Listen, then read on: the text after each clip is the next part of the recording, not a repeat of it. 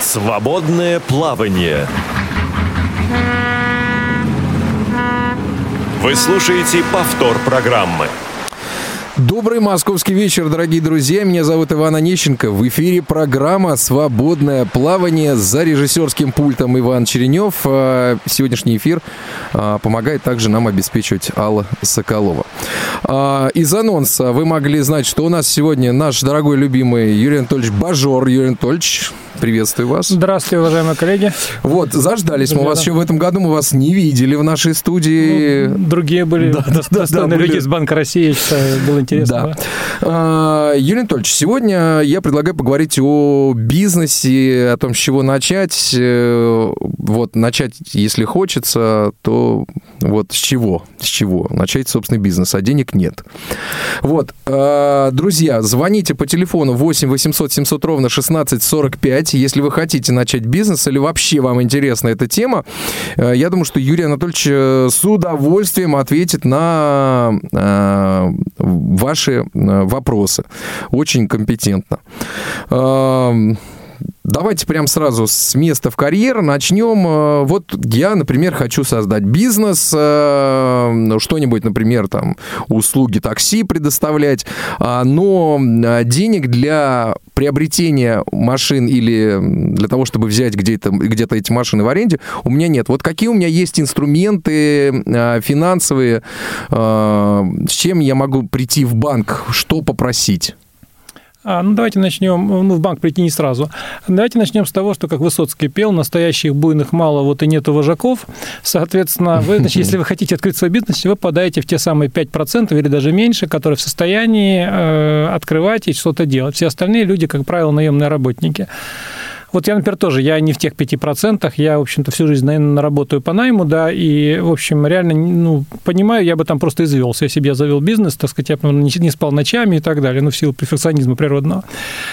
Значит, вот вы решили, что, э, значит, хотите открыть бизнес. Так. Ну, значит, есть два варианта. Вы просто хотите что-то делать. Это первый вариант. Ну, вы... то есть производить что-то. Нет, нет. Вы просто думаете, вот, вот надо бы открыть. Чем-то заняться. Вот надо бы чем-то заняться, чем надо заняться. бы такое. Это угу. первый вариант. Так.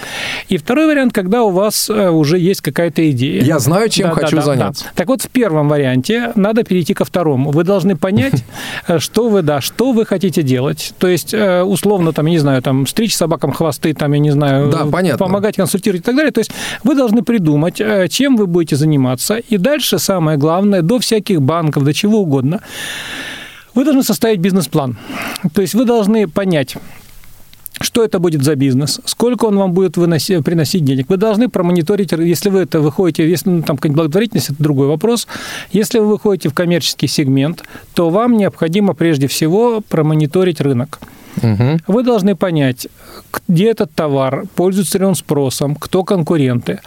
Ну, например, можно открыть маленький продовольственный магазинчик у себя в подвале, да, но надо понимать, что там соседи там через 100 метров один, или через 20 метров третий там, а через дорогу большой супермаркет и оценить. То есть вы должны оценить. Предложить что-то лучше. Нет, вы должны либо предложить, либо исследовать рынок, либо предложить что-то, что отличает вас от других. Причем есть масса примеров. Я знаю просто организаторов, знаю компании Клин, которые вот э, обеспечивают э, уборку, да. Они угу. начинали с полной ерунды. Они, вот человек, в принципе, есть люди, которые которым надо убрать квартиру. И мы там неоднократно обсуждали, как это делать, там, как э, все такое, просто пока на этапе идеи. Парень очень хороший, который это организовывал на самом деле. И в итоге у него выстрелил, он заработал очень большие деньги, сейчас, по-моему, этот бизнес продал и пошел дальше. Ну, что они сделали? Они, оценили, что вот есть рынок э, клининговых услуг. То есть, ну, давайте называть уборщицу как клининг-мастером, да? Э, рынок клининговых услуг. Он оценил цену. Он понял, что людям надо, посоветовался, попытался, и у него вы, вы, вы, получилась некая бизнес-идея. Вот некая бизнес-идея, которая, с своего точки зрения, должна была принести прибыль. Теперь у него, э, он думает, э, значит, посчитал, что условно, если там он будет убирать, ну, его компания будет убирать там 12 квартир в день, угу. это с учетом рыночных зарплат, там всего прочего, все надо посчитать, сколько будут стоить ваши э, сотрудники, сколько будет стоить там реклама, все прочее. И вот он посчитал, с учетом затрат, ему надо продавать, ему надо убирать 12 квартир в день для того, чтобы выйти на самоокупаемость. Но при этом есть, например, начальные затраты. Нанять людей, обеспечить колл-центр, запустить рекламу в интернете. И вот это так называемое, ну, это по-разному называется, значит, ну, это начальные затраты на запуск бизнеса. И, соответственно, эти затраты надо где-то взять. Как правило, люди... Ну да, да, вот, да. либо денег нет совсем, либо есть там, ну, условно, 100 тысяч, а надо Да, миллион да. для запуска. Это разные истории. Э, Значит, если денег нет совсем, значит, надо хоть какие-то найти. Значит, и вообще, как говорят, э, э, старт бизнеса финансируется тремя F. Это full, friends and family. То есть дураки, друзья и, и семья. Вот, так сказать, первая часть, когда надо где-то найти денег для того, чтобы запустить. Есть уникальные случаи, когда, например, ваша, ваш бизнес нужен крупной корпорации, тому или тому, кто уже работает и так далее, кто вам готов либо предоставить какие-то ну, начальные там средства, не обязательно деньги, там что-нибудь, да, там, ну, для уборщика там метлы, там, не знаю, дать там, Ведра, тряпки, ведра, да, тряпки и понятно. так далее, да. Мгм. Вот. То есть это вот 3F, это первая часть, которая вам позволяет запустить бизнес с небольшими затратами, потому что, ну, естественно, но при этом надо понимать, что друзья, которые дадут деньги, во- возможно, захотят стать совладельцами бизнеса, да, или, например, э, люди, которые, значит, э, ну, вот, которые дали вам деньги, они захотят получить деньги обратно с процентами, да, это как бы два принципиально разных Да. подхода, да, и вот вы должны, в принципе, определить, что такое. Если смотреть глобально на рынок, то, в принципе, э, дальнейшее, если вы начинаете привлекать деньги откуда-то, ну, вот знаете, базовый, базовый критерий, как только вы начинаете привлекать деньги у незнакомых людей. Вот пока это знакомые, друзья, все прочее, это те самые 3F, это самый начальный период бизнеса. Затем я потом буду рассказывать период бизнеса становления, да, развитие и зрелость. Да. Вот при возникновении бизнеса, соответственно, что вы можете сделать? Э, Вот это самый нулевой даже режим, это деньги друзей, там свои чуть-чуть, да. Затем вы можете претендовать, в принципе, на значит, государственную поддержку. Если вы хотите запустить бизнес социально значимый, который нужен, скажем, вот региону, ну, что-нибудь такое, да. Ну да, вот у нас Да. здесь были э, ребята, как раз рассказывали, вот они сейчас являются нашими партнерами э, э, в моногородах, они запустили вот как раз социальные проекты, ну вот предложил, кто-то говорит, там, ну, занимается они горнодобывающей промышленность, добывают уголь там и так далее, жутко вредная история, вот, и для этих шахтеров там человек запустил соляные пещеры. Да? Ну, например, Вот. да. Но при этом наверняка он заручился поддержкой местных властей. Да. Вот, соответственно, это господдержка, это, соответственно, э, венчурное финансирование может быть. Это что такое? Венчурное финансирование – это, э, это финансирование начального этапа, когда какие-то люди, фонды, они называются либо э, венчурные фонды, люди называются бизнес-ангелы. Это люди, которые вкладывают средства как правило, в ваше предприятие. То есть они не дают вам займы, а они получают долю собственности. Ну, говорит, вот у вас есть 100 тысяч, да, вам там бизнес-ангел даст еще 300, вот. И при этом, когда это все разовьется, бизнес-ангел будет иметь 75% собственности, а вы, так сказать, 25%, да? А бизнес-ангел тоже человек, ну, там, или, так сказать, фонд, фонды бизнес-ангелов есть, которые помогают на начальном этапе, то есть это фактически такой инвестор ваш целевой. А Надо, э, фонды, есть тут фонд Бортника, например, ну, он большой, даст, а фонд Бортника там, ну, что для больших, он там больше в научно-технической области, таких фондов много.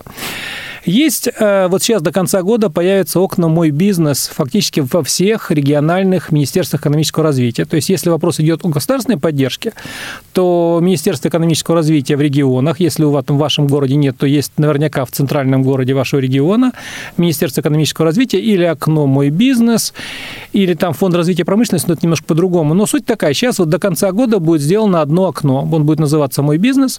Это куда можно будет обратиться на, за финансированием на начальных этапах. Мгм. Базовый принцип. Вам, как правило, дают э, деньги э, не в долг, а дают в вклад, вот эти вот бизнес-ангелы, венчурные фонды, они все вкладывают деньги в развитие. То есть они входят в долю, и они там понимают, что они вложат в 10, да, там, в этих сам э, организаций, там, 5 обанкротятся, там, 5 будут еле, там, 3 будут еле живые, а вот 3 выстрелят, и из них там вырастет новый Google, и они получат большие деньги. Это принцип венчурных фондов.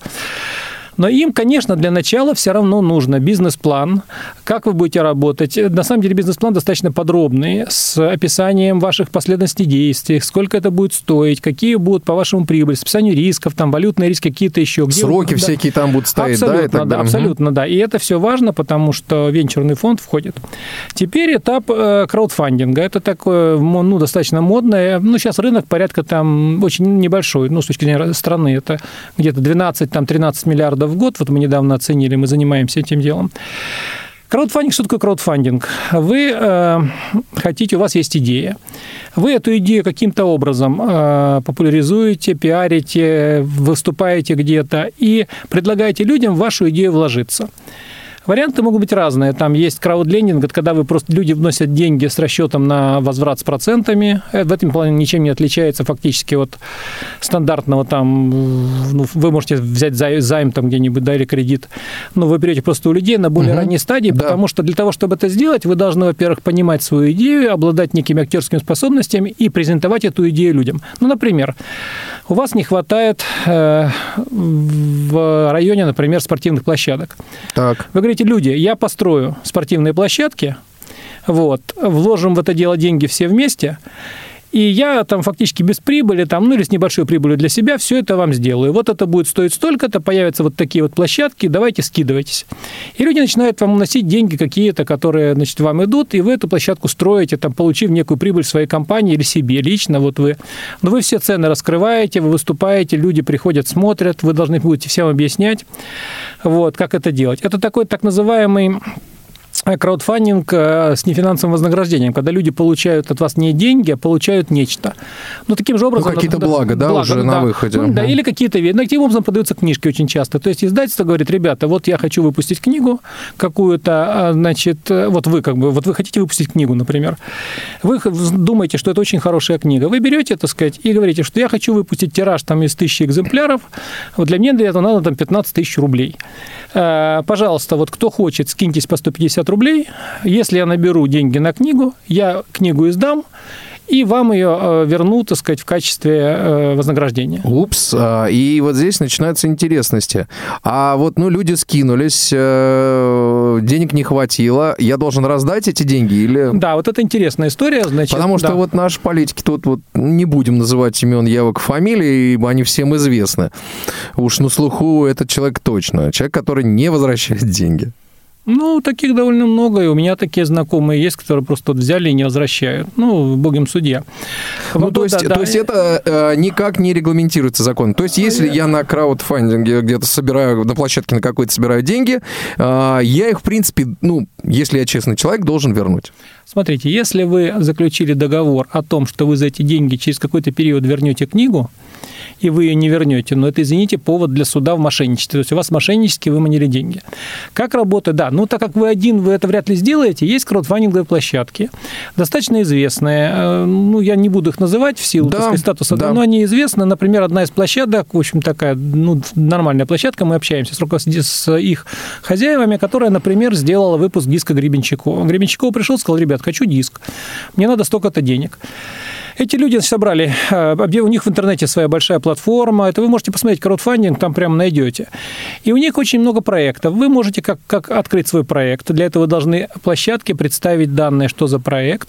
И вы можете внести деньги. Вот с Гребенщиковым именно так было. Вот. И вот с вашими книжками вы приходите не сами, вы приходите на платформу. У платформы есть условия. Э, понятно, например, что если вам нужно стоить там 15 тысяч, да, то за 5 вы книгу не издадите. Поэтому часто очень платформы делают условия. Вот вы приходите и говорите, я хочу через вашу платформу набрать денег. Они говорят, а что у вас за проект? Ну, вот там классная книга, я не знаю, там по домоводству. Угу. Вот. Соответственно, платформа говорит, сколько вам нужно? Вы говорите 15 миллионов, 15 э, тысяч. Вот. И, ну, 15 миллионов, неважно. И вы определяете с платформой, условно, 12, сколько минимум вам нужно? Ну, в принципе, 12 миллионов я перекручусь. Вы устанавливаете сумму 12 миллионов и срок. Если вы за время э, установленное договорились с платформой, вы не набрали эти самые 12 миллионов, платформа без вас возвращает деньги людям. Это нормальная практика, она принята во всем мире. Почему это делает платформа? Платформа торгует своим добрым именем.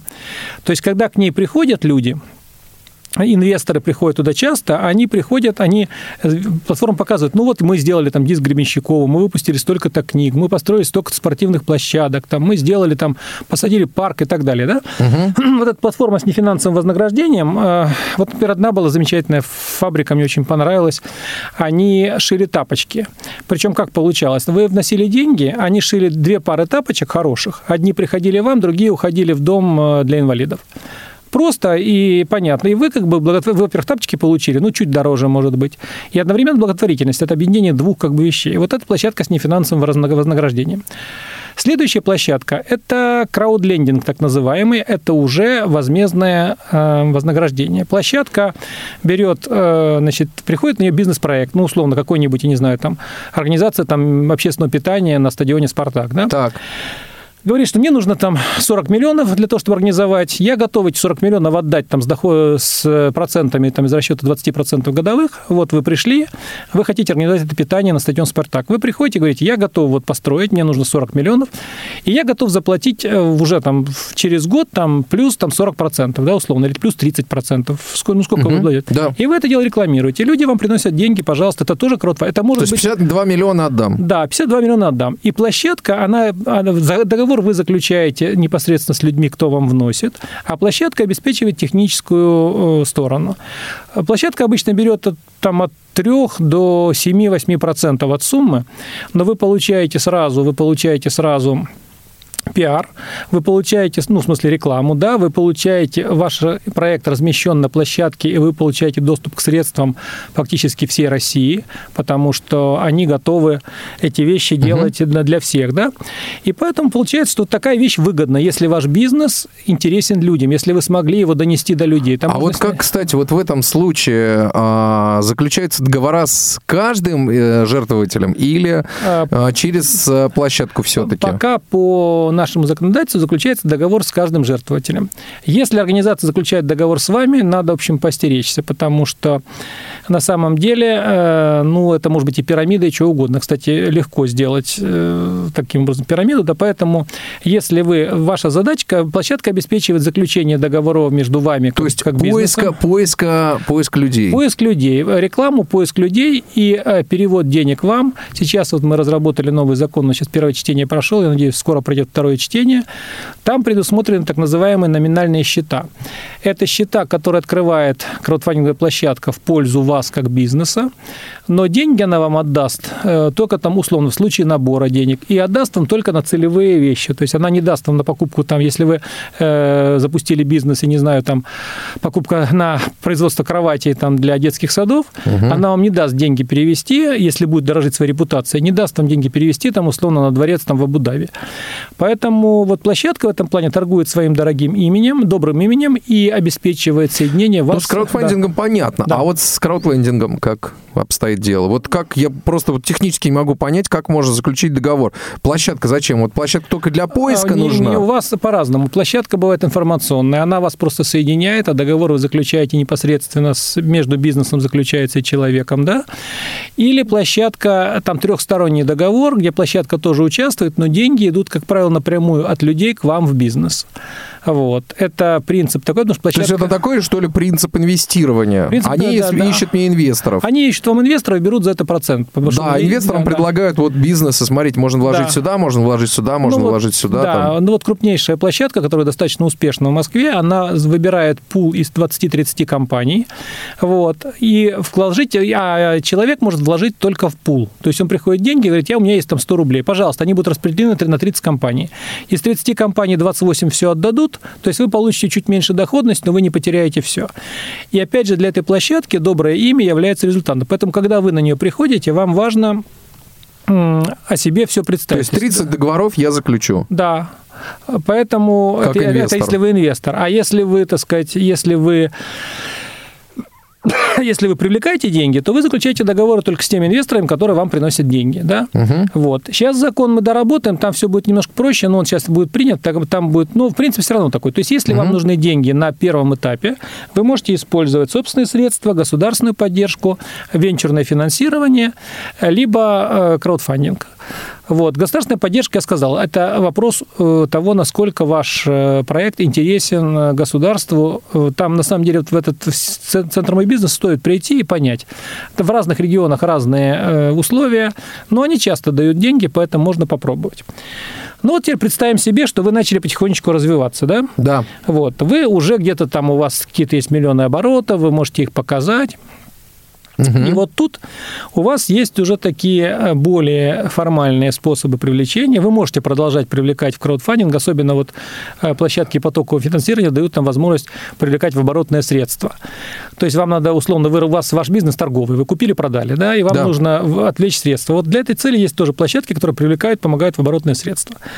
Вот, у вас потихонечку нарастает история. В банке вы еще пока не готовы. То есть для банка вы должны какую-то хотя бы историю наработать, показать, что банк не кредитует людей, как правило, вот стартапы и людей с улицы очень редко.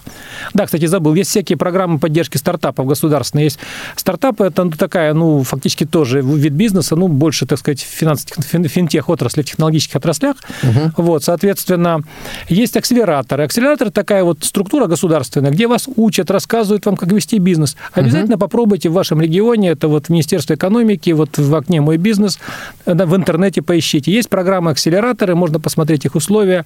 Там и агентство стратегических инициатив, и куча государственных организаций, и там корпорации МСП. Все, в принципе, помогают бизнесу становиться, но там зависит, у всех разные требования по объемам, по вещам. Но акселератор в любом случае это полезно, это вам помогут, вас обучат, вас с кем-то познакомят и так далее. Это платная история или нет? Как правило, нет для бизнеса. Вот. То есть это, как, ну, это делается на государственные деньги, так сказать, и ну, там там плюс-минус, может быть, на пожертвования, ну, в основном на государственные деньги эти акселераторы делаются, они растут и, в принципе, э, помогают компаниям становиться. В принципе, задача вот в государстве, задача, ну, в том числе и Банк России в ней достаточно активно вовлечен, это рост малого, малого бизнеса, угу. малого и среднего. Средний довольно приличный, там уже сотни миллионов оборота. Есть закон, который определяет, а малый бизнес, средний бизнес, да, Угу. А вот малый бизнес – это вот то, что там 5, 10, 20, 100 миллионов оборотов годовых. Это, в общем, для государства очень важно, чтобы таких компаний было больше. Потому что Подождите, они... малый бизнес – это сколько вы сказали? 100 миллионов? Да, да, да это, это не, не 3 миллиона. Ну, в смысле, 3 миллиона тоже, но и 100 – это мало. И 100 – это малый да, бизнес. Да, средний начинается уже там в это сотни миллионов, да, это называется средний бизнес. Поэтому, в принципе, это малый и микробизнес. Микробизнес – это вообще там буквально, может быть, там 500 тысяч, 100, там 1 миллион и так далее. Угу. Вот. То есть все это малый бизнес, потому что это не очень много занятых обычно, да, но в очень многих... Не, ну 100 миллионов это прилично, занятых-то может 100 быть. 100 миллионов оборот? Ну, смотрите, да, ну, человек 100 вас... сотрудников может да, быть ну, запросто. Ну, вряд ли. Ну, смотрите, вряд ли? Ну, смотрите, 100 миллионов у вас оборот, да, это у вас оборот в месяц, соответственно, ну, там 12, даже меньше, 8-9 миллионов, да, и 8-9 миллионов оборот в месяц. Какая у вас маржа? Маржа у вас может быть, ну, там, ну, 10% условно, да, 800 тысяч в месяц – это ваш доход. Минус налоги, у вас там останется 1400, ну, где вы 100 тысяч найдете? В общем, ну, это... это... Слушайте, а вот, например, фирмы такси – это малый бизнес или все-таки, как правило, уже больше средний? Доходность его какая примерно? Сложно, не могу сказать. Фирмы такси тоже разные. Вот, скажем, мы обращаем, будем возвращаться к теме такси. Есть агрегаторы, которые собирают собирают разных. Есть фирмы, у которых есть машины. Вот, ну, представьте, даже если для того, чтобы вот организовать фирму такси, вам нужно купить машину ну, хотя бы десяток, да, чтобы вы хоть как-то там в регионе, ну, предположим, вы даже не по, не по этому самому, вы по району, такси, например, районное такси, например, да? Да. Ну, и вот вам надо купить там 10-15 машин, да, это, соответственно, уже там 10, там это уже 5-6 миллионов, нанять водителей, застраховать, обеспечить ежедневный там медицинский контроль, да, обеспечить где-то их стоянку, ремонт, все прочее. Это выливается там миллионов 25-30, это самая маленькая таксишная фирма, которую вы можете открыть. Вариант номер два, вы начинаете звать водителей со своими машинами, да, вот как делает Uber, там, как все прочие. Тут вам нужно вложиться в сервер, в надежность. Э, клиенты к вам пойдут только если они заказали такси, и человек приехал. Вы должны проверять водителей, чтобы это не были жулики, грабители, потому что милиция-то придет Понятно, к вам. Да. То есть это все как бы вот э, такого уровня, так сказать, ну, десятки миллионов вам нужно, чтобы этот бизнес. Более простой бизнес – это там какое-нибудь производство чего-то угу. небольшое, это какой-то, так сказать, торговый, там, туристский, какой-то еще вы довольно, довольно много можете, соответственно, вот такого придумать. Ну, пекарня, вот булочки, например, печь какие-нибудь, которые людям нравятся, да. Угу. Это действительно там, там 5-6 человек э, работников, да, то есть там 2-3 повара, там 2-3 продавца. И, скажем, если в районе нет этих предприятий, то вполне вам может, могут оказать под, поддержку вот в окне «Мой бизнес» для такого предприятия. И вы точно так же можете выйти в краудфандинговой площадке и сказать, ребята, вот я хочу открыть такой бизнес, давайте вот вы, сейчас мы с вами придем, и вы мне там внесете деньги, и будете иметь возможность, скажем, раз в неделю, раз в две недели получать там 5 булочек на протяжении угу. года. Вот пример такого финансирования, да? Угу. Соответственно, вот вы продолжаете развиваться, возвращаемся к, к стриму, да, вы начинаете развиваться, вы начинаете, у вас появляется принципе, уже какая-то история, там полгода угу. вы уж проработали, там 4 месяца проработали. Э, вы там нашли инвесторов, все прочее, вам нужны оборотные средства, нужно закупать там что-то, там материалы, из чего вы производите и так далее. Дальше могут быть микрофинансовые организации. Ну, есть как бы такое общепринятое мнение, что вот они там не очень, не совсем хорошие, там не морально, но это, все это по-разному. На самом деле масса микрофинансовых организаций, которые нормально кредитуют. Кстати, а вот микрофинансовая организация, вот я как раз хотел спросить, это, ну, зачастую это честные люди в подавляющем большинстве? Ну, или... в основном, да. То есть никто вас обманывать, ведь, понимаете, мы же, есть два, вот, вот есть ошибки, то есть есть организации, которые у нас... Стереотипы, я бы даже сказал. Стереотипы, да. Есть организации, которые у нас в реестре, это одно дело. В реестре Банка России. Мы за ними смотрим, мы там, так сказать, ну, может быть, там не такой надзор, как за банками, но он достаточно. Сдается отчетность, мы смотрим там людей, чтобы не были там судимостями в руководстве. Да, там, ну, есть достаточно приличные вещи. И вот это реестр. Это такое не очень сложное регулирование. А есть люди, которые просто фирмочку открывают, начинают давать деньги в долг. Это незаконно. Вот эти, кстати, микрофинансовые организации, у них есть ограничения по максимальной сумме. Там довольно большие проценты могут быть. Например, угу. на платежах там payday loan, это когда вы зарплаты там занимаете там 10 тысяч рублей, 5 тысяч рублей до зарплаты там, или, или тысячу рублей до зарплаты, там, естественно, большие проценты, потому что для того, чтобы вам эту тысячу выдать, должен человек сидеть работать. И когда вам говорят, вот берешь тысячу рублей и плати 10 рублей в день, вот, и ты там возьмешь его на две недели, да, то вот с этого там, с этой тысячи рублей там они заработают гигантскую сумму, если считать проценты, да, они заработают там 200 э, рублей, да, но на эти 200 рублей надо содержать людей, офис, все прочее, потому что затраты на выдачу микрофинансовой и там большого кредита в банке, они, в общем, сопоставимы, а затра... а, прибыль, сами понимаете, от маленьких кредитов маленькая, поэтому тут ставки могут быть выше. И в среднем это нормальные люди, которые стараются тоже строить свой бизнес, давать людям. Ну, ломбарды те же самые, да, так сказать. Вот есть там ломбарды, которые ну, дешево оценивают предметы, там грабительские ставки ставят, мы от них стараемся избавляться. А есть нормальные ломбарды, которые оценивают там залог только, э, ну, чтобы его можно было нормально продать, да, и еще и возвращают людям остаток, если там получилось дороже. И которые там дают, ну, приемлемые цены, чтобы люди могли, так сказать, возвращать. То есть у них задача у этих ломбардов остаться здесь, и не, не, чтобы люди не беднели, которые угу. в округе, приходили к ним снова, снова, снова. То есть вот такие люди есть везде. Но микрофинансы нормальные люди, мы с союзами работаем, то есть они стараются финансировать. Довольно много микрофинансовых организаций, которые финансируют бизнес. Мы их выделяем, они у нас называются микрофинансовые организации предпринимательского финансирования, и мы их стараемся как-то, э, ну, у них, для них, на них во-первых, так, ну, мы им стараемся помогать, стараемся двигать этот, эту часть, так сказать, эту часть бизнеса, потому что это важно, это важная часть для бизнеса. Теперь вы еще немножечко выросли, да, у вас появились обороты, у вас появилась какая-никакая собственность, и вот вы пришли в банк. Что банк хочет? Банк хочет финансовую отчетность. Банк опять хочет бизнес-план, хотят везде. То есть бизнес-план нужен все время вам принесли, значит, вы, вы, вы сделали бизнес-план, вот, принесли в банк, банк это дело оценил, дал вам кредит, ставки ниже, в силу того, чем там микрофинансовая организация, просто в силу угу. того, что кредит уже больше, и банк, э, банки конкурируют в этом плане, вот, чтобы ну, за вас как бы, ну, чтобы, ну, в принципе, вот хороших за заемщиков, за заемщиков хороших да, заемщиков, да, да. они конкурируют, понятно. Хороших заемщиков мало, вот. И э, это тоже надо понимать. И банки за них конкурируют, и крупные угу. банки за них тоже конкурируют. Вот. В чем э, преимущество микрофинансирования перед банковским? Это прежде всего, что то, что у вас они более лояльны, вот, они, э, у них меньше требования по документации, требуемые для получения займа. В качестве залога могут выступать предметы, на которые вряд ли согласится банк. Вот. Высокие риски связаны с тем, что они кредитуют более рисковый сегмент экономики, у них, значит, у них более высокие ставки. Вот. И, в принципе, вот за 2000, там, вот 2016 год там объем был там порядка там 25 миллиардов рублей, там последние годы он растет. Банки есть, дали, да? да? Нет, угу. микрофинансовые. Микрофинансовые, да, ага. банки там триллионы дают, да. Вот. Теперь 25 вот, миллионов – это приличная сумма. Ну, на самом деле не очень. С точки зрения России так. это небольшая сумма, да, так. но она, тем, если ее разнести на всю Россию, вот такая. Ну вот, понимаете, вот вы, вы пришли за кредитом в банк, например, да? Значит, какие угу. могут быть проблемы, почему вам не дадут кредит?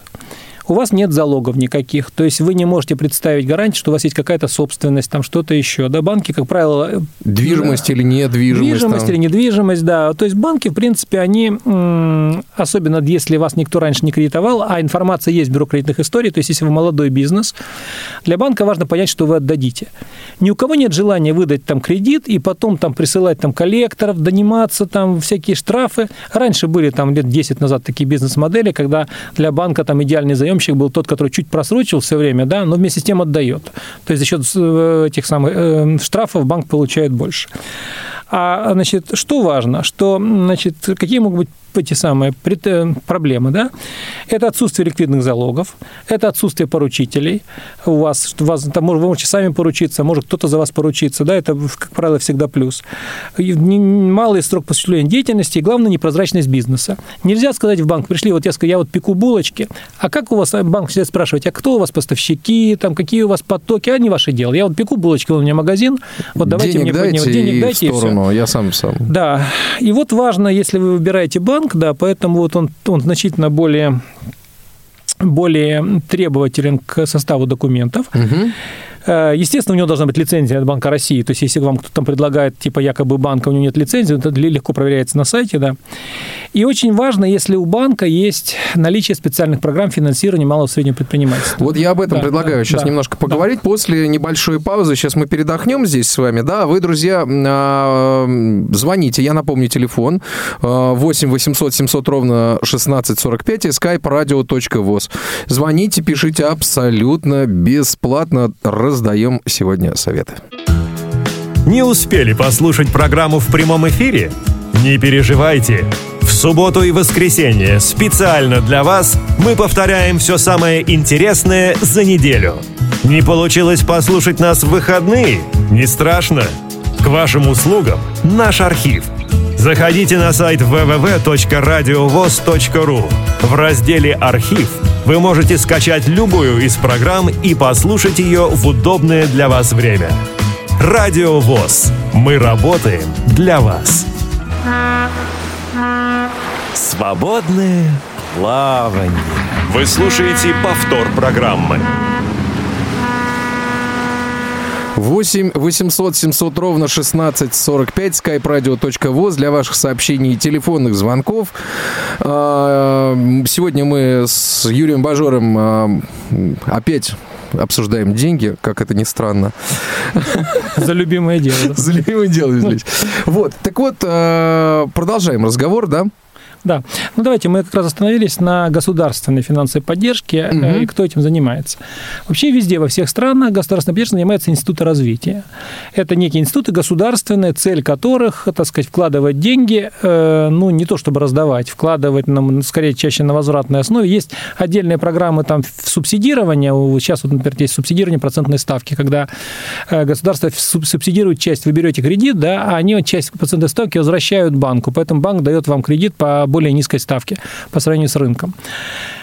Но проекты отбираются, опять же, из серии производства, социально значимые проекты. На, на, на ввоз там, продажу, например, алкоголя и табака вам никто такого кредита не даст никогда. Ну, то есть, например, вот, да. вот я, мы в прошлом году как раз вот э, были в Сколково, там какой-то, значит, большой фестиваль там проводился, и в том числе вот нам показывали вот этот вот атриум сколковский, да, не mm. знаю, бывали вы там или нет, да, там расположена да, фирма да. Моторика, делает прекрасные вещи, э, делают э, ручки механизированные для детей. Вот на такой бизнес государство скорее даст денег? Да, вот смотрите, вот сколько вообще фонд, он э, специализируется на инфраструктурной поддержке э, проектов да. научно-исследовательских, опытно-конструкторских разработок. Для меня это вообще, честно говоря, было вообще просто шоком, что э, туда допускаются только те проекты, которые вообще могут дальше притвориться в жизнь. Там оценка этих проектов вообще бешеная это совершенно. Очень, это очень правильно, потому что это государственные деньги. И, в принципе, вот фонд Сколково чем интересен? Он может на разных этапах представить там, от одного, там, ну, от 5, от 5 даже до от 1 миллиона рублей до 30 миллионов рублей. Вот. Но тоже важная тема, что на заключительной, на заключительной стадии бизнес уже должен найти инвесторов. То есть они выращивают бизнесы, которые перспективны с точки зрения именно инновационного разного вида. Такой, знаете, бизнес-инкубатор. Там есть отдельные там, химические лаборатории, там есть помещения, оборудованные какие-то под производство. Да, там есть да, оборудование. Да, Самое да, главное, да, да, оборудование и офисы. Да, и вот они пускают, вот они всякие вот ну, более технологичные, там, технические проекты, которые имеют шанс победить с точки зрения всяких, так сказать, угу. научных вещей, да. В частности, вот стат, причем статус там резидент фонда, фонда Сколково, там еще и налоговые льготы есть. То есть, в принципе, вот эта часть, она, безусловно, интересна. Если вы придумали что-нибудь инновационное, какую-нибудь вещь, да, ну вот, например, э, ну, правда, это не фонд Сколково, это фонд Бортника финансирует вещь, э, который для незрячих делает эм, такую штуку, там стоят камеры, и там стоят некие вибрационные матрицы, которые там в зависимости от того, что эти камеры видят, они там дают вибросигнал, э, зависит от, там, от расстояния, от причем до пяти сигналов они могут давать там на разные участки этих матриц, да, и вот это финансирует фонд Бортника. В принципе, фонд Бортника – это вот э, фонд, э, как он сейчас называется, я сейчас вспомню, я знаю фонд Бортника. Ну, короче, этот фонд, который, сейчас я его найду, у меня даже тут записано, фонд содействия малых фонд предприятий в научно-технической сфере. Вот. И, а вот это, кстати, как-то проверяется, так сказать, будет работать эта технология, не будет? Да, нет. Просто я сейчас приду и скажу, знаете что, я вот придумал такую штуку, а, которая там позволит всем слепым а, без труда определять городской транспорт. На транспорт никаких технологий. Вот у меня мобильный телефончик, вот его тут надо навести там, или там камеру на лбу повешу. Вот кто дает оценку вот этому бизнесу? Пойдет это, будет это работать? Или это... Э, эксперты, конечно. Безусловно, понимаете, вот везде, где есть государственные деньги, вот. и где есть деньги фонда, это эксперты, которые оценивают. И эти эксперты, они, ну, вот они эксперты. Другого ничего никто лучше... Других экспертов да, нет. Да, да. Угу. Ну вот, скажем, если брать вот опять же фонд Бортника, да, то куда они настроены? Информационные технологии, медицины будущего, современные материалы технологии их создания, новые комплексы аппаратные приборы, биотехнологии. Угу. И, в принципе, в фонде Бортника, ну, там, например, молодой ученый может получить там, в виде гранта там 400 тысяч рублей, да, вот, просто для старта. Можно сказать, это микрогрант. Да, микрогрант такой небольшой, да. Вот. А могут быть и больше гранты. Я к тому, что м- грант, у него же свойство, он не возвращается. Поэтому, чтобы его вернуть и отчитаться за потраченные там деньги фонда, государственные деньги, соответственно, надо, м- чтобы тот, кто выдает, обладал определенной экспертизой, а не произошло там разбазарение денег ни на что. Да? Вот взять корпорацию МСП, например, да? Вот что они, как они могут вообще поддерживать бизнес? Угу. Ну, и МСП банк, который вот в этой связке тоже работает, и, значит, э, Корпорация МСП может, например, представить гарантию – вот вы пришли в банк, у вас нет залога, но у вас хороший проект, вы пришли в корпорацию МСП, там, в локальное отделение ее, вот, и корпорация МСП говорит, да, мы готовы этот проект прогарантировать, и вам уже залог не нужен. Перед банком за вас гарантирует корпорация МСП, что вы исполните. Но они провели, значит, провели оценку вашего проекта, они увидели, что у вас все честно, что вы реально показали им бизнес-план, который там эксперты достаточно серьезные, посмотрели, что ваш бизнес-план имеет, имеет э, э высокие шансы быть реализован, все равно риски есть. Но это вообще вся рисковая, вся эта часть рисковая, то есть есть риски, что что-то не сработает. Но э, принцип такой, что в большинстве случаев должно работать. Угу. И корпорация вам может дать гарантию, может вас включить там, в программу стимулирования субъектов МСП, такая программа 6,5, по которой там Банк России рефинансирует там, э, займы э, субъектам малого и среднего предпринимательства. Может оказать нефинансовую поддержку, например, маркетинговую поддержку, да, там где-нибудь у себя, у них сейчас есть там бизнес-навигатор корпорации МСП, кстати, очень советую посмотреть, у них сайт такой простой, corpmsp.ru, и там есть бизнес-навигатор, который может дает там вопросы там, по ценам в разных регионах, достаточно, достаточно полезная вещь, тоже можно посмотреть. Кстати, очень интересно будет, если незрячие слушатели попробуют попробуют этот вот э, сайт corpmsp.ru на предмет, насколько он адаптирован для использования людьми с э, незрячими и людьми с проблемами зрения. Угу. Может оказать имущественную поддержку, там что-то где-то дать какую-нибудь там собственность, что-то еще такое. Может э, помочь, ну, да, может там, ну, я не знаю, там есть какие-то там вещи, которые, ну, там, место для предприятия, да, то есть у них, в принципе, имущественная поддержка записана. Есть расширение доступа к государственным закупкам, есть же система государственных закупок, вот, и, в принципе, может помочь вам чтобы вы попали в эту корпорацию, ну, там, помочь как? То есть методологически, да, там, прокредитовать какую-то через э, свой, через банк, прокредитовать какой-то принцип. То есть принцип вас поддержать, да? Может оказать правовую поддержку, может показать э, помощь в взаимодействии с органами власти, например, оказать, да? Угу. У них есть отдельный портал бизнес-навигатора, очень простой. Это HTTPS, соответственно, да, S как доллар, M как Михаил, N как Николай, smn.ru, да? Соответственно, это портал бизнес-навигатора, можно на нем посмотреть, как он, так сказать, чего он показывает, да? Это угу. тоже важная вещь. Тоже есть фонд развития промышленности. Это уже такой несколько более крупный этап, когда вам можно, значит, э, уже, так сказать, приобретать, ну, нужны большие достаточно деньги. Он дает там, э, выделяет кредиты на срок до 7 лет, поставки 5%. Большой кредит это сколько? Ну, вот от 50 до 500 миллионов рублей. Угу, вот. Понятно. И э, фонд, чем он отличается, вот фонд развития промышленности, тем, что он поддерживает инвестиционные проекты с высоким уровнем готовности. То есть стартап здесь не подойдет. То есть реально вот когда вы уже развились, ну, условно, вы, например, производите какие-нибудь запчасти там для... Колеса делаю. Колеса. Да, диски, да, колеса. диски, колеса, угу. например, делаете, у вас уже нормальное развитие, все, вам там нужно 50 миллионов на развитие, вы можете прийти... Я хочу удвоить. Да, нет, это, кстати, на самом деле, это, это вообще очень важная тема. И совершенно не обязательно, если вы, ну, условно, у вас оборот 50 миллионов, вы делаете диски, совершенно не обязательно, что если вам дать еще 50, вы будете делать их на 100. Потому что с ростом производства возникают угу. вопросы его организации, рисков. То есть, на самом деле, стандарта качества. Если вы на небольшом предприятии, вы можете сами пойти посмотреть, пощупать все, что у вас здесь есть, да, то как только вы начинаете развиваться дальше, вам необходимо ставить систему контроля качества. Если вы еще больше, вам надо поставить систему там, по ISO 9000, потому что это угу. даст возможность гарантировать качество и привлечет инвесторов. Если вы уже там сертифицировали производство по ISO 9000, угу. вот я знаю, например, один у меня есть э, тоже из моих однокашников, он делает э, боксерские ринги. Причем он их делает, э, там вопрос... Вот, То есть татами или нет, что? Ну, боксерские ринги. То есть Тата, все... Татами он тоже делает, кстати. И вот у них идея, что у них то, что... Я они... просто не очень разбираюсь, что там в боксерском ринге. Это веревки, да? Не-не, ну пол, пол. А, пол. То, прежде всего пол. То есть, чтобы угу. он поставить, чтобы То есть, покрытие. Было покрытие. Нет, не покрытие, там еще под ним там всякие Под ним вещи, всякие подушки, да. все ясно. Да. То есть, вот понятно, вот я просто не в теме. целиком, да, плюс эти вещи, плюс там он делает татами с большое количество. И вот их там татами, они э, раза в три легче, чем те, что приходят из-за рубежа, за счет правильно правильно продуманной конструкции. Вот такие люди могут претендовать на вот фонд развития промышленности, чего угодно. То есть люди, которые предлагают технологии современные, которые предлагают угу. дальнейшее развитие, да? Да, Юрий, у нас да. есть телефонный звоночек да. Э, из Майкопа. До нас дозвонился слушатель э, Алексей Борисович. Э, здравствуйте, говорите, пожалуйста, вы в эфире. Здравствуйте, Иван, здравствуйте, Юрий. Ну, я достаточно Ой. долго ждал. Думаю, может быть, будут вопросы. Как-то так, по-моему, тема не очень оживила людей. Но все-таки у меня вопрос э, больше связан к взятию кредита, чем к бизнесу. Вот я хотел бы, чтобы гость компетентный объяснил такую ситуацию, потому что это именно стала она такая недавно. Приходит незрячий человек в банк, чтобы взять кредит. Приходит со своим близким человеком, может это супруга, может ребенок совершеннолетний, да, а ему говорят, нет, мы вам кредит дать не можем.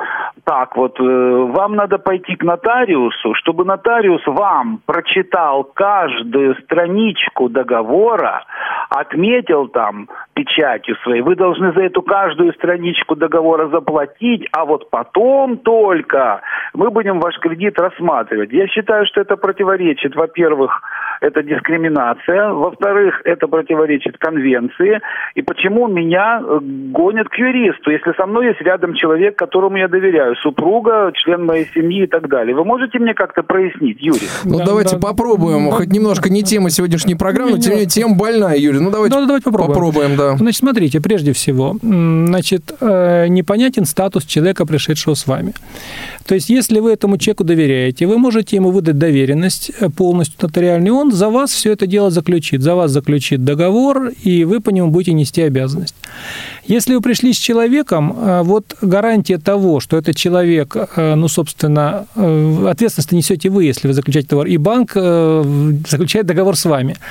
Этот второй человек, он не имеет, ну, с точки зрения права, но, предположим, вот он вам прочтет не так договор. Ну, вот там жена там замечательная, хорошая, любит, дай бог здоровья жене такой. Ну, другая жена, которая вот заинтересована в том, чтобы вы условно купили ипотеку вот, для, для, для семьи, да, и поэтому она на все согласится. Она вам прочтет договор, который будет совершенно кабальный, и вы его подпишете. Где вот э, гарантия для банка, что вам э, договор в, доведен в полной мере?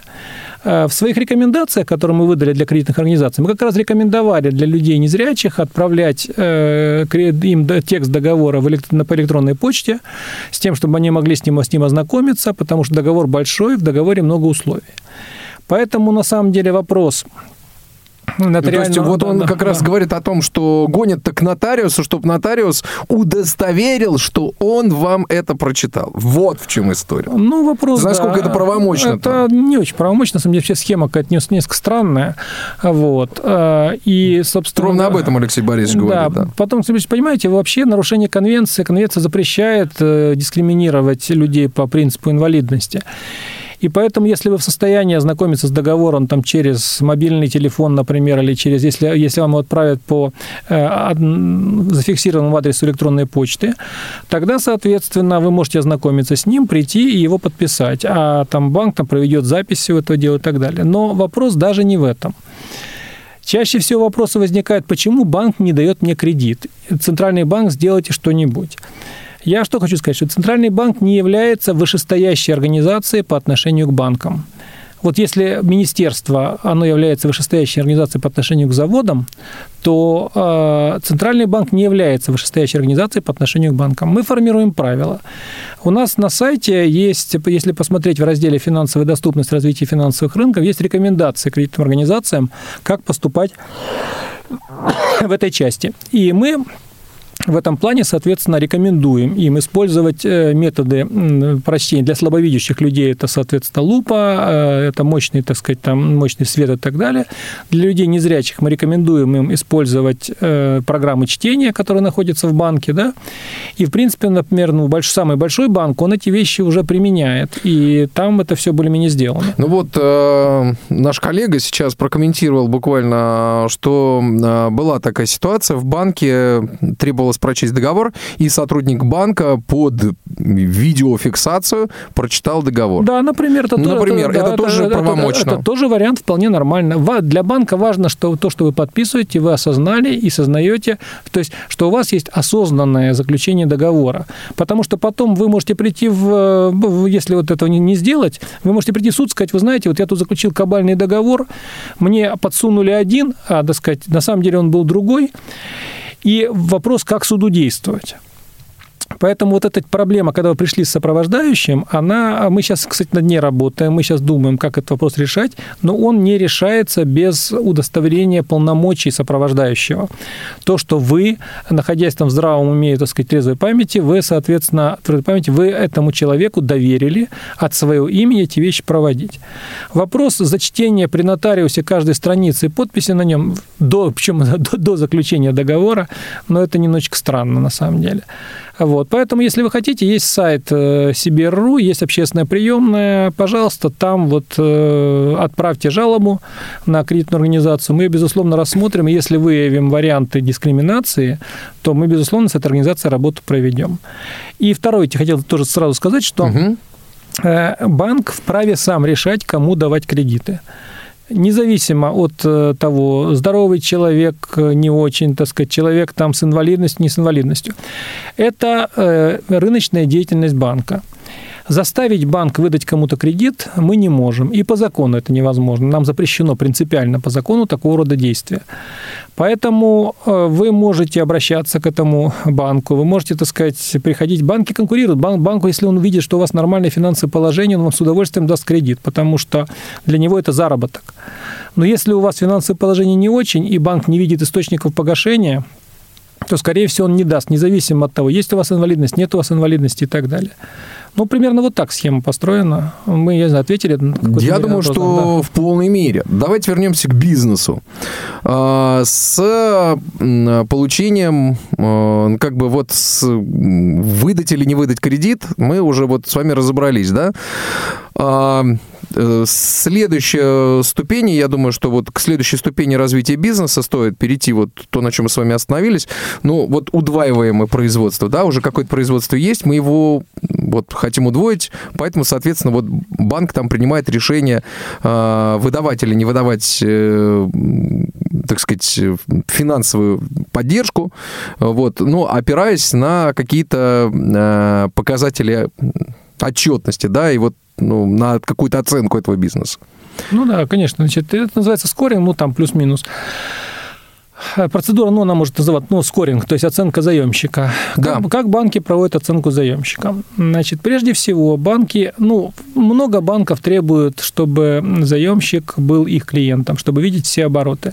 Ага, Да, вот значит, да. Сейчас вот новыми, раньше мы требовали, чтобы там банк обязательно э, базировался на офи- официальной отчетности, направленной там в налоговую и так далее. Сейчас в этом плане есть определенные изменения, и, в принципе, банк может использовать разные параметры для оценки заемщика, в том числе может использовать транзакционную модель, то есть когда он смотрит, какие у клиента обороты, что он покупает и так далее. Да?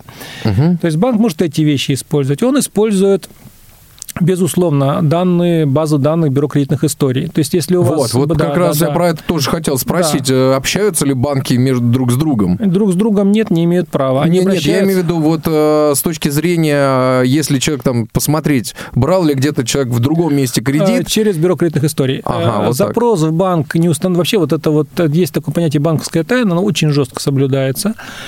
И, э, ну, там, если банк не имеет права разглашать эту информацию никому, ну, кроме установленных законом случаев, когда там придет запрос там, из прокуратуры, подписанный как положено, да, и э, банк имеет право, согласно закону, сообщать данные о вашем кредите и о его размере, о, так сказать, его параметрах и о графике погашения в бюро кредитных историй.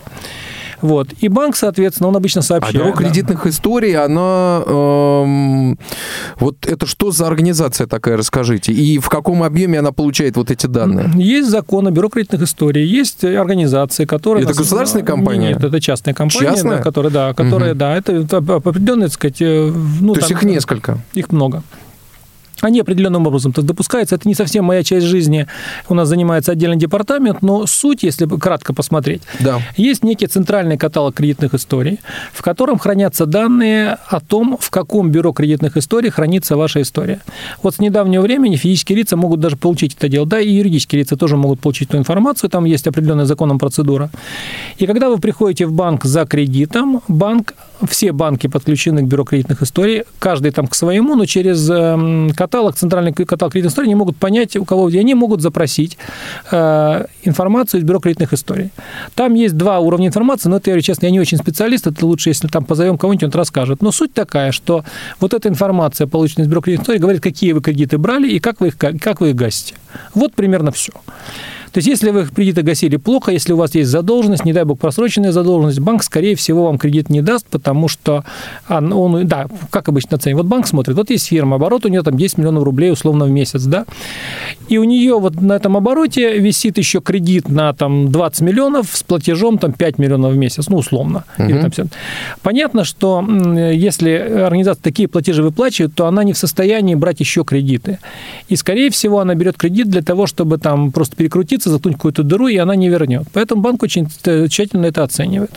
Банк оценивает бизнес, оценивает какие э, этапы роста бизнеса, оценивает обязательно собственника предприятия, проверяет, так сказать, нет ли за ними каких-нибудь там неприятных вещей. Это на самом деле достаточно серьезная процедура. И мы контролируем, потому что банк, почему банк? Потому что банк, с одной стороны, он выдает кредиты, но с другой стороны, он привлекает вклады. И потому что эти вклады людей, и Центральный банк отвечает за то, чтобы есть система государственного страхования вкладов. И, естественно, мы заинтересованы в том, чтобы банк эти деньги, полученные от людей, сохранил и приумножил. Потому что фактически вся банковская система – это система контроля рисками.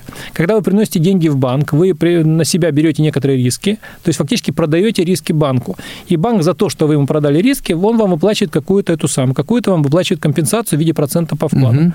И эти деньги пускай, а куда банк, куда эти деньги? Он же не просто их держит у себя, он должен них зарабатывать. Он зарабатывает на кредитах. Соответственно, он, э, э, поэтому он эти кредиты тоже должен выдавать осознанно, он не может выдавать их кому угодно. Э, Есть понятие, так сказать, ну, есть нормативы банковские, которые все привязаны к капиталу банка. Эти нормативы, они, их вообще вся задача и цель – это ограничить аппетит банка к рискам, чтобы банк, например, не мог выдать больше какой-то суммы с тем, чтобы не поставить под угрозу деньги вкладчиков, деньги тех, кто ему эти деньги, ну, кто принес ему деньги. Это такая, поэтому банк достаточно строго и жестко относится к этому делу. У всех есть свои э, требования. Скажем, потреб кредит получить легко и просто достаточно. Да? Вы достаточно, там, вы пришли в магазин, вы там хотите купить телевизор, сумма небольшая, вас посмотрели, что у вас нет там уголовного прошлого, что у вас там, не снятой судимости, что у вас там нет, что ваш паспорт действителен, что вы там нормально там отдавали деньги, у вас нет просроченной задолженности, и банк вам, скорее всего, выдаст деньги на, этот, э, на приобретение этого предмета. Потому что у вас, угу. он видит, у вас там есть, скажем, поступление, вы там представите справку, там, что у вас идут там зарплата, условно, или пенсия, или что угодно. Кстати, пенсионеры очень неплохие заемщики, очень многие банки, ну, известные в рекламе, например, банки, которые кредитуют пенсионеров, кредитуют людей, у которых есть постоянный источник дохода на небольшие суммы, которые человек позволит их, скажем, гасить. Да, всегда оценивается, опять же, способность погасить. Если вы там предприятие какое-нибудь высокорисковое, ну, не знаю, там покупаете каких-то, не знаю, личинок там китайской моли там для чего-то там и продаете их для каких-то тараканов кормить, да, условно, угу. то надо понимать, какой у вас рынок, как, какие у вас валютные риски, потому что вы покупаете за валюту. Банк все-все-все это оценивает. В итоге банк принимает решение, э, выдать вам кредит или нет. Более того, в зависимости от ситуации, наличие у банка, у банка средства тоже не всегда есть. У него там когда-то больше средств, когда-то меньше. Если средств, средств у него много, соответственно, критерии могут быть более, так сказать, мягкие. Да? Если у банка в данный момент ну, все, что было раздал, но ему интересно хороший заемщик, он может критерии ужесточать. Важный факт, что банк не обязан выдавать вам кредит. Единственное, я еще раз повторюсь, если банк вас дискриминирует именно на основании инвалидности, это повод обратиться, ну, вплоть до суда, но вот повод обратиться в Общественную приемную Банка России, пожалуйста. И Банк таки... России, скорее всего, разрешит эту проблему в досудебном порядке, потому что если банк серьезный, э, ну, как бы в серьезном банке такое произошло, да, бывает это, человеческий фактор и так далее. Фактор. Если это чаще чаще всего, я думаю, так. Мы не то что разрешим эту проблему, мы не можем ее разрешить. Мы можем запросить у банка информацию и все прочее. Сейчас создается служба финансового омбудсмена. Она уже есть по закону, она создана, и сейчас уже к ней подключены пока страховые компании, потом в дальнейшем к ней подключатся банки. Как раз служба финансового омбудсмена, она нужна для того, чтобы решать жалобы, конфликты между банками и клиентами да, в досудебном порядке. Банк России может запросить, может, если там банк, скажем, э, нарушает закон, не дай бог, то призвать банк к исполнению закона, да, но именно разрешить проблему, ну, это, опять же, я говорю, мы не вышестоящие органы, мы можем как бы потребовать исполнения закона, потребовать исполнения нормативов, потребовать отсутствия дискриминации, да, вот это можем. Поэтому жалуйтесь, мы посмотрим. То есть, если, вот главное, если э, проблема связана с, то, с, тем, с тем, что у вас инвалидность, вот, и вам поэтому не дали, но вам Бог не дать просто, потому что вы пришли, и вас там, вы не показали бизнес-кейс, вы не показали э, поток денег, вы не показали э, то, что вы достаточно крепко стоите на ногах. Еще два слова я хочу сказать, но время уже заканчивается. Угу. Есть еще несколько вариантов привлечения средств, просто хотелось бы. Есть такие понятия, как лизинг и факторинг, да? Да. Вот э, просто эти слова известны, чтобы все знали. Что такое лизинг? Лизинг – это вы, когда вы берете объект, вот, например, вам надо взять, вот для, для, вернемся к службе такси, да, вы можете такси купить, а можете взять в лизинг. В лизинг, да. то есть в пользование да. эту машину и платить за то, нее. То есть, да, вы платите за нее лизинговый платеж, и там, угу. в зависимости от схемы, либо, так сказать, э, там через какое-то время вернуть ее обратно лизингодателю, либо, соответственно, вы э, заполучить можете ее заполучить себе, ее себе, так сказать, через какое-то время, да, то есть фактически в чем преимущество лизинга? В том, что вы получаете имущество сразу и сразу можете на нем зарабатывать, э, ну, а недостатки, ну, вы как бы это кредитное средства, и вы, так сказать, на них э, платите проценты, все прочее. Вы будете вынуждены да. платить, э, если да. даже эта штука не работает. Да, если она вам не приносит, да. И... Дохода. Так, да. а факторинг? Факторинг. Факторинг – это другая тема. Это как бы, вот вы, например, маленькая фирма, и вы поставляете продукты в крупный супермаркет. Так. Крупный супермаркет, он может выплачивать не сразу. Сейчас в основном супермаркеты принимают фактически на реализацию. То есть они берут у вас товар, да, а выплачивают по мере его продажи. Продажи. Вы можете заключить договор факторинга и продать этому фактору, это как финансовому агенту, вы можете ему продать свои требования к супермаркету и уже он будет требовать у супермаркета оплату, ибо он, он ее будет ждать, все прочее, да, а вы получите деньги сразу, но за вычетом, соответственно, комиссии фактора. Все, понятно. Да. Юрий, к сожалению, закончилась сегодняшняя наша передача. Друзья, я напомню, что сегодня у нас э, был долгожданный и любимый гость э, на радио ВОЗ Юрий Бажор. Спасибо вам большое, что нашли время, возможность прийти. Берем с вас слово, чтобы что вы придете еще неоднократно. Да, Меня конечно. зовут Иван Онищенко. Сегодня мне помогали Иван Черенев и Алла Соколова. Программа «Свободное плавание» на сегодня завершена. Берегите себя. Счастливо. Спасибо. Свободное плавание.